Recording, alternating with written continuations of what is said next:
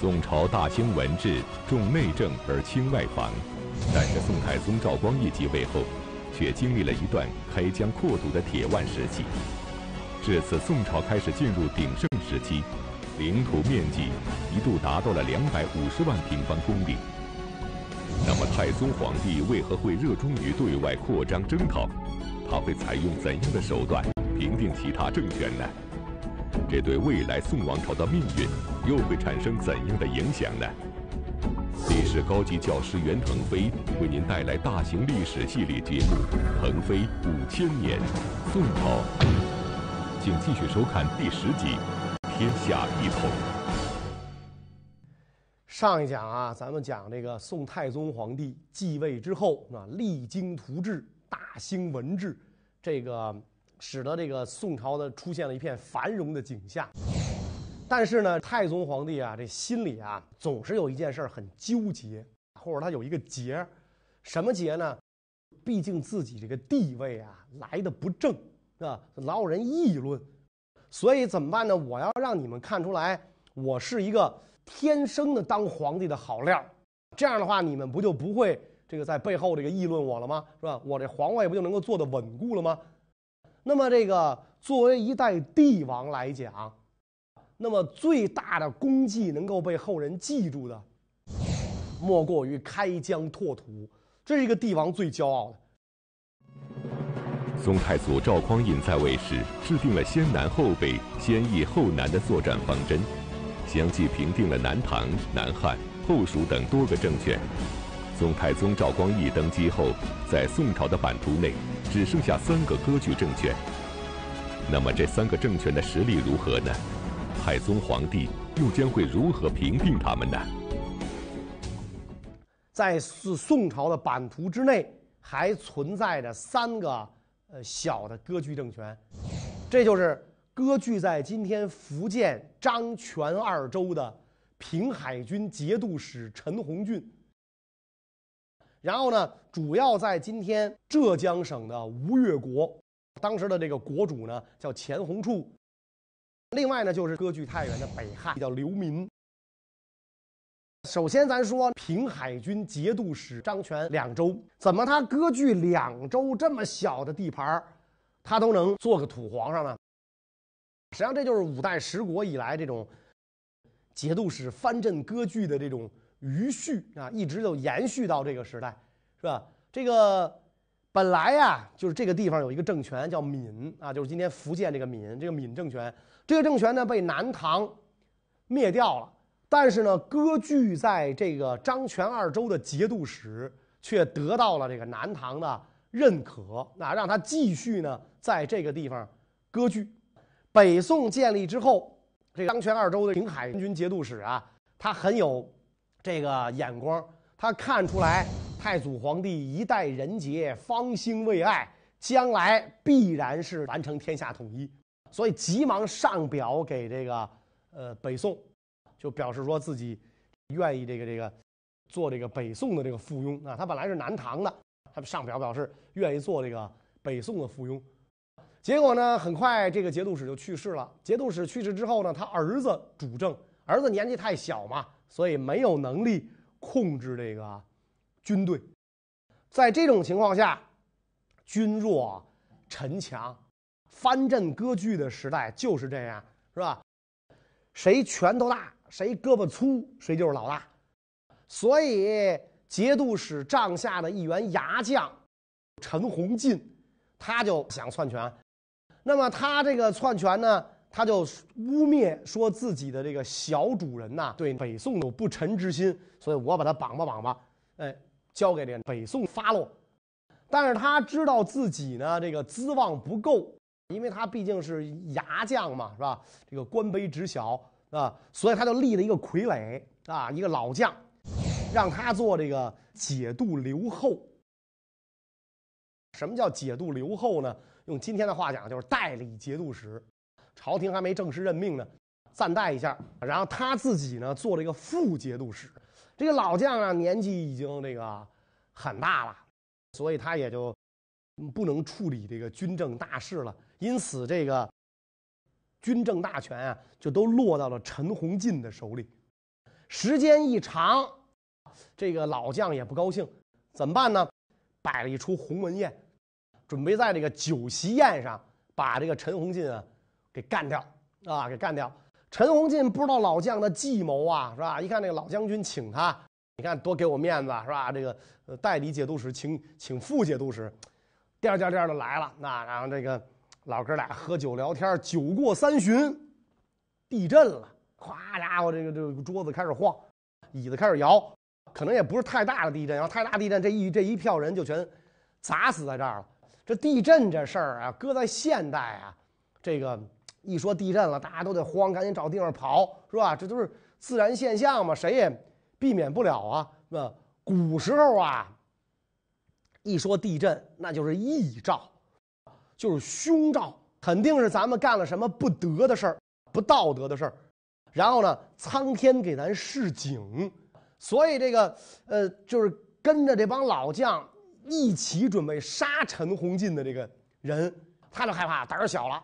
所以他就跟这个陈洪进就就讲，那说说说，就将军您赶紧跑吧，是吧？说这是鸿门宴，老将军和我呀一块合计，本来酒席宴上要把您干掉。陈洪进一听，哟，老家伙原来想要我的命啊！得了，酒也甭喝了，赶紧就这个跑了。但是呢，这东西就是怎么说呢？就是空口无凭，你也没有证据，是吧？他说我要杀你，我就要杀你啊。那我还说他要杀你呢，你信谁的呀？是吧？所以这个陈洪进知道老将要杀自己，这是肯定的。但是你也拿不到证据，也不能把这老将怎么样啊？所以这个老将一看这个陈洪进没杀成，从此之后呢，他对这个陈洪进啊也就更加这个防范。但是你再防范也没用，陈洪进真厉害。是吧？孤胆英雄啊，一个人啊，这个穿着这个就就平常的衣服，也没盔甲什么的，就来到衙门找这员老将啊。那那副解度找解度，这谁也不能拦着嘛。到衙门里了来找，喝退了这值班的卫兵啊，就是你们都都都走吧，我跟老将军单独有话叙谈啊。把这个卫兵喝退啊，喝退之后，陈洪进太绝了啊！一般人觉得肯定这帮老将掐不死啊，杀了不是。是吧？陈洪进随身带着一把大锁，把卫兵一喝退，陈洪进一出门，哐，把老将这屋关了，咔吧给锁上了，把老将给锁这屋里了，软禁了。跟这个老将军说：“你把节度使的印信给我交出来。你要是不交，看见没有？这门我就不开，我渴死你，饿死你，憋死你。那你甭吃甭喝，甭上厕所。”甭吃甭喝都受得了，这甭上厕所这人可受不了，是吧？这老将军一大把岁数了，禁不住这么折腾，于是呢就把这个印信呢就交出来了，是吧？交出了印信之后，老将军还是被陈洪进给软禁了。等到这个南唐一灭亡，陈洪进呢就知道自己跟这个宋朝啊就接壤了，啊，就挨着江西啊就接壤了。所以到了开宝九年，也就是宋太祖去世的那年，宋太祖下诏让陈洪进进京朝见。结果走到半道上，就听到消息了，说是这个太祖皇帝归天了。陈洪进呢就回到自己的这个驻地，然后为这个太祖皇帝呢发丧。到了这个太平兴国二年，也就是这个太宗皇帝继位的第二年。陈洪进呢，就离开了泉州，来这个京城呢朝见这个呃太宗。到了开封之后啊，太宗皇帝对他的礼数甚周啊，又赐金银，又赏布匹，加官进爵。但是大半年了，也不说让他回去。陈洪进一看，得玩燕的人让燕把眼睛啄了，我就最爱干软禁人这事儿。现在我也被。软禁了，万般无奈，转过来年儿，太平兴国三年，陈洪进向这个太宗皇帝上表，说自己愿意献出张权二州十四县。太宗皇帝一看，正中下怀，得张权二州就收归了宋朝所有啊，派知州啊什么的，这节度使就甭干了。然后这个陈洪进父子呢就被在开封就养了下来啊，加官进爵。太宗皇帝在不费吹灰之力令陈洪进纳土归降后，南方就只剩下吴越国一个割据政权了。但是吴越国跟宋王朝的关系却非同一般。那么两国之间究竟存在着怎样的联系呢？其实这个吴越呀，这个非常巴结宋朝。宋朝建立之后，吴越是对这个宋朝啊，执臣子礼甚恭，而且他也不叫国王，也不叫皇帝，只是自称这个国主，是吧？宋朝灭南唐的时候，吴越还帮助宋朝出兵打这个南唐。南唐灭亡的第二年，吴越国主钱弘处。跟他的妻子、儿子入朝觐见宋太祖，宋太祖说招他们来啊，并且保证我一定放你们回国，你们放心，所以他们就来了。来了之后呢，这个宋太祖赐这个钱弘处剑履上殿、书诏不明这样的特权，哎，你可以穿着鞋、带着宝剑上殿，哎，那个这个。诏书啊什么的，这个这个就包括你的奏折都不用称自己的名字啊，只称吴越国主就可以了啊。而且呢，还封这个钱弘处的这个妻子啊孙氏为吴越国王妃。那么我们看那个百家姓第一句赵钱孙李，为什么吴越国的人写的啊？这百家姓是吴越国的人编的。那赵皇帝的姓，钱国主的姓，孙。国主的这个王王妃的姓，所以第一句赵钱孙李是吧？所以这个当时的宰相，那这个呃宋朝的这个宰相就劝这个太祖皇帝说：以前啊根本就没有对异姓诸侯王的妻子封王妃的这种先例呀，因为这个他这个吴越国他不是同姓嘛是吧？他异姓诸侯，你封他的妻子做王妃没有这种先例啊。太祖皇帝就讲啊说这个。既然以前没有先例，那本朝就破个例吧，那表示对这个吴越国主格外的恩宠。所以这个这个呃钱弘柱啊就感感动的稀里哗啦的。那么这个住了一段时间之后，钱弘柱呢想回国啊想回国，所以这个呃太祖皇帝呢就放他回国，那就跟他讲，那你你可以走了。那钱弘柱更加感动，他我以为我到这儿来之后就把我扣了，没想到让我走啊，就表示我以后。三年一入朝啊，每到三年我就入朝来朝见您一回。这个太祖摆摆手说不必啊，有诏书招你的时候你再来啊，你再来你就这个南下吧，并且呢给他一个包袱啊，说这是临别的礼物，您带着这个走吧。钱弘处带着这个包袱南下是吧？这在道上打开一看，我的个天呀，全都是什么呢？就是这个大臣们啊。就给太祖皇帝上的奏折啊，要求这个太祖呢扣下钱弘处，别放钱弘处走，不要放虎归山，全都是这些这样的奏折。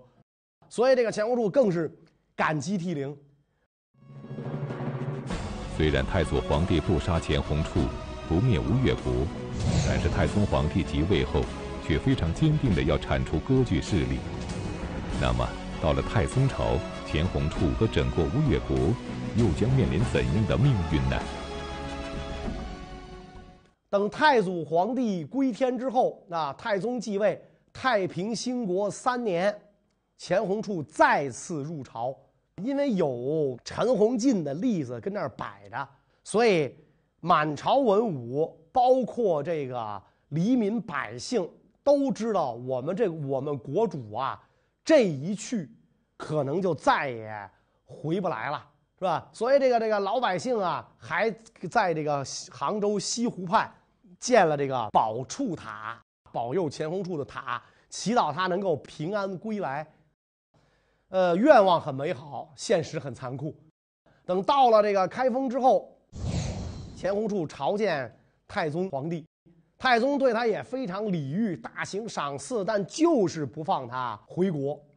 钱弘处来的时候带着。N 多车的这个礼物，就准备这个给皇帝进贡，然后打点这些个这个大臣，希望呢能够这个放他回国。这些礼物基本上都送光了，也没有要回国的这个消息，所以这个钱弘处啊非常忐忑不安啊，于是呢就上表啊跟这个皇上讲啊，说我请求呢，呃免去我书诏不明啊这些特权，但是能不能放我归国？但是呢皇上没答应，所以这个时候一个随从就跟这个钱弘处就讲，说这个皇上什么意思啊？已经很明白了。大王您呐，得赶紧纳土归降，不然的话，灾祸马上就到了。然后这个这个周周围的人就就议论纷纷啊，就不乐意呀，是吧？说这毕竟是三代武王在那儿经营啊，这国家七十多年了，那从爷爷这辈儿就开始三代五个王，是吧？你经历了五个王，说如果这个时候纳土归降，对不起祖宗啊啊！劝他的这个人一听就急了。说你们说这话没有用，现在大王在人掌握之中，去国千里，除非长翅膀能飞回飞回去，否则的话不纳土归降，咱们这一票人跟这儿全玩完。事情到了这个地步，大家也都想明白了，是吧？太宗皇帝跟自己的哥哥不一样，这一下这个估计这个大王啊肯定是回不去了，是吧？所以认清形势的这个吴越国主钱弘处，就只好走了陈洪进的老路，上表献出了吴越国十三州一军八十六县。等到这个钱弘处下朝回来啊，大家是抱头痛哭。看来我们的大王啊，是再也回不去了。吴越国已经不存在了，那这个时候都变成啊大宋了。所以，太宗皇帝赵光义以武力相威胁，凭借软禁的这个手段，不费吹灰之力，南方的两个割据政权就被平定了。那么，这个时候，太宗皇帝就把目光转向了北方的北汉。北汉又称东汉，地处今山西太原南，自古地荒民寡，在五代十国中。属于领土不大、国力不强的弱小国家。那么，奉行先易后难策略的宋朝统治者，为什么要把势力弱小的北汉放在最难对付的位置上呢？这个北汉为什么这么难弄呢？北汉的建立者是这个五代里边啊后汉的高祖刘知远的弟弟，叫刘民。他割据太原。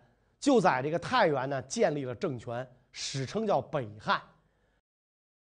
北汉虽然这个局促一隅，只有十二州，还没有这个吴越国大呢，但是军队十分强悍，而且呢又依附于契丹，跟契丹呢形成这个犄角呼应之势。太原地势又易守难攻，所以这个这个呃北汉呢，成为这个北宋统一最难啃的一块骨头。宋太祖虽然是先南后北，先易后难，但是呢，始终关注着这个北汉的动态，先后于这个开宝元年、二年、九年三次出兵征讨北汉，是吧？这个开宝元年第一次征讨的时候呢，这个北汉呢，这个向契丹求援，并且呢，派这个名将。刘继业，那就是后来的这个杨老令公杨业抵抗，所以这个没有打下来。到开宝二年，宋太祖御驾亲征，打到了这太原城下。但是呢，因为这个北汉这个城高池深，易守难攻，太原城不是那么好打的，所以打了大半年也没打下来。然后这个呃，宋军就掘开汾河水灌这个。太原城啊，这个太原城呢就被这个汾河水啊给泡着。那那么在这个时候，契丹的援兵来了。炎炎夏日，宋军的这个军营当中啊，瘟疫盛行。所以这个呃，这个这个这个宋军一看，敌人的援军又到了啊，这个太原城一时半会儿拿不下来，就又退兵了啊。等于这第二次呢也失败了。这一次其实是最有可能。把北汉消灭的，因为这个宋军退了之后啊，这个北汉的这个百姓啊，叫排水啊，这城墙一直让水泡着了，叫排水。一排水，那会儿的城墙都是夯土筑成的嘛，一排水，好多地方的城墙都塌了。所以这个契丹的这个援军的将领都说，是吧？说宋军要再坚持一下啊，说不定这个太原就姓宋了啊。但是呢，这个宋军没有坚持。开宝九年，宋太祖最后一次五路兴兵。讨伐这个这个这个北汉，但是呢，由于这个太祖皇帝就莫名其妙就就死了嘛，烛影斧声，千古一案，他就死了。所以这一次的这个呃北伐也是无功而返。虽然三次北伐都不能这个没有消灭这个北汉，但是造成的结果，北汉地荒民寡这么一个空壳子。所以这个呃，等到这个太宗皇帝继位的时候，攻打北汉的时机应该说已经完全成熟了。所以这个太宗皇帝呢，在太平兴国四年，就公元九百七十九年，就召集群臣商议攻打北汉。他首先问这个大将曹彬啊，这宋初第一名将，说这个本朝的太祖皇帝亲征太原而不能攻克，这是因为什么呢？是因为这个太原太难打了，易守难攻，不好打吗？这个曹彬是沙场速将嘛，经验十分丰富，就跟这个呃皇上说说不是这么回事是因为把营盘啊扎在草地里边，士兵水土不服得了痢疾，所以呢这个只能班师回朝。说太原城虽然坚固，但绝不是像我们想象中的那么坚不可摧，是吧？绝不是坚不可摧的。是吧？完全可以打下来了，啊，完全可以打下来了。所以太宗皇帝听这非常高兴，说：“那我们现在讲打太原啊，朕现在讲打太原。这个这个爱卿，你看行不行？”曹彬说：“没问题呀，啊，说现在兵甲精锐，百姓人心所向。如果现在出兵，摧枯拉朽，势如破竹，根本就没有什么不可能的事儿嘛。”于是这个太宗皇帝就决定出兵攻打北汉。虽然有人阻挠，但是这个这个太宗皇帝呢，根本就不听这一套，调集各路大军，说现在是消灭北汉最好时机，谁也不用劝我，一定要把这个北汉灭掉。北汉因为地级民贫，国力弱小，所以北汉统治者结辽为远，并奉辽帝为叔皇帝。那么此次太宗皇帝出兵北汉，契丹人会作何反应呢？北汉又将会面临怎样的命运呢？咱们讲这个北汉跟契丹是这个附庸关系啊，北汉完全靠这个契丹的支持才能坚持这么多年。所以这个呃，宋朝要打北汉，契丹不干呢。而且宋朝呢跟契丹也有约定啊，就是我打打北汉的时候，我一定要这个告诉你一声。啊所以这个这一次，宋朝就告诉契丹，我要打北汉了啊！你记着，契丹就不干了。契丹就这个派使臣来问这个宋朝皇帝，说你这次要打北汉，你师出有名吗？是吧？你凭什么打人家？你师出有名吗？结果这个宋太宗拍着胸脯讲，说北汉本来就是乱臣贼子，就应该兴师问罪。如果你不帮北汉，那咱们之间的盟约仍然有效，是吧？哎，咱照样哥俩好。你要是多管闲事伸这一手的话，那咱只能是兵戎相见。你可见那个时候宋朝国力也很强啊，是吧？太宗皇帝说话底气也很硬啊。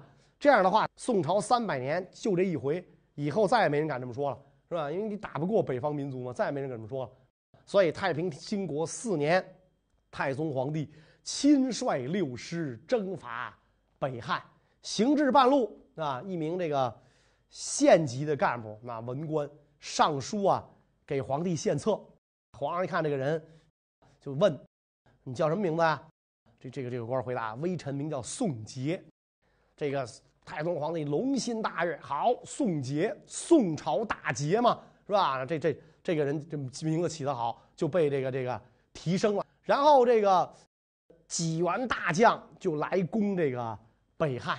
那么这个辽朝听说了这个宋朝出兵的消息之后，就派人兵啊来增援，让南府宰相耶律沙率兵接应。当这个耶律沙率领人马来到这个白马岭的时候啊，前面有一条很宽阔的这个河流啊，宋军在河边列阵啊，在河边列阵啊，耶律沙无奈，只好下令全军渡河，向这个宋军呢发动进攻。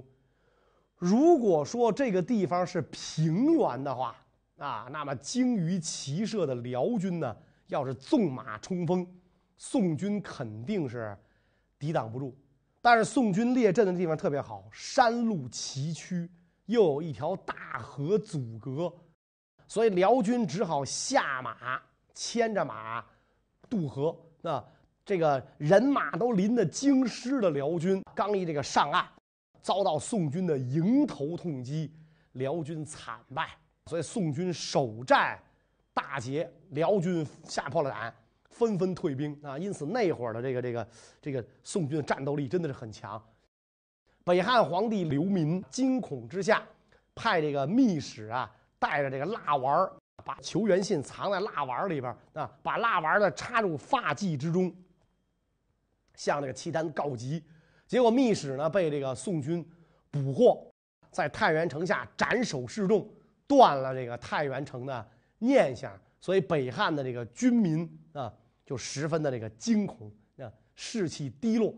太宗皇帝亲自督率六师，慰问诸将，昼夜攻打这个城池，每天都这个太原城里都有这个降兵从城上坠下来归降，是吧？这个太原城啊，确实是大势已去了。所以这个太宗皇帝就派人在城下喊话，劝降这个北汉的国主刘民，说：“你看。”之前献帝归顺的人，陈洪进啊，这个这个钱弘处，不照样吃香的喝辣的，是吧？这个活得挺好吗？啊，位列上卿，陈辽子弟都加官进爵。说如果你现在归降，保你一世富贵；否则的话，破城之后是鸡犬不留，连威胁带利诱，吓得这个这个刘民，他也知道大势已去了。就只好开城投降，就是就是接接受了这个宋军入城，他投降了。确实，宋太宗呢也没有食言，是吧？没有杀刘民，还封他为检校太师、彭城郡公，大加赏赐。这样一来，五代十国最后一个割据的政权北汉就被这个宋朝啊灭掉了。在宋太宗手里，就完成了黄河、长江、珠江流域，就是汉民族传统生活这些地域的统一。所以，这个宋太宗也是赫赫武功，载入史册。但是，他并不满足，下一步，他又对这个北汉的恩主契丹发动了进攻。这一仗结果如何？我们下一讲再讲，谢谢大家。